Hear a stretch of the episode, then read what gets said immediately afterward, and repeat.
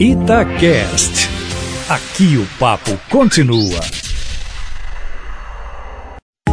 Itatiaia Carros, com Emílio Camanzi. Emílio Camanzi está em viagem para trazer mais novidades aqui para o Itatiaia Carros, mas ele parou um pouquinho no aeroporto para falar com a gente. Não é isso, Emílio? Boa tarde para você. Boa tarde, Júnior, e a todos que estão aqui com a gente no Itatiaia Carros. Olha só, nem a própria Fiat imaginava que o Argo Trekking, versão aventureira do hatch com motor 1.3 e câmbio manual, fosse fazer tanto sucesso no mercado. Ela representa 30% das vendas do modelo.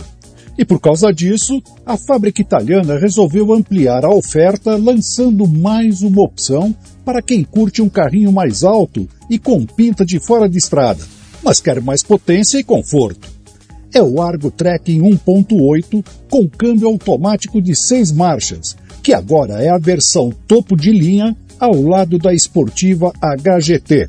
O motor tem 139 cavalos e 19 kg de torque e já vem com rodas de liga leve de 15 polegadas de série.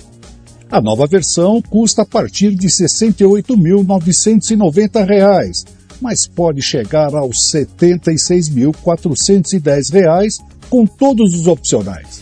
E agora, Júnior, vou dar uma notícia ruim. Quer dizer, ruim para aquele motorista que costuma falar ou digitar ao celular dirigindo. Já está em uso na Austrália um radar que, por meio de inteligência artificial, detecta o motorista que está fazendo uso do aparelho dirigindo. Ele tira uma foto que é examinada por uma equipe e depois enviada ao motorista junto com uma multa. E não adianta ter película escura, que muitos usam para enganar o fiscal de trânsito, porque a foto é tirada de frente.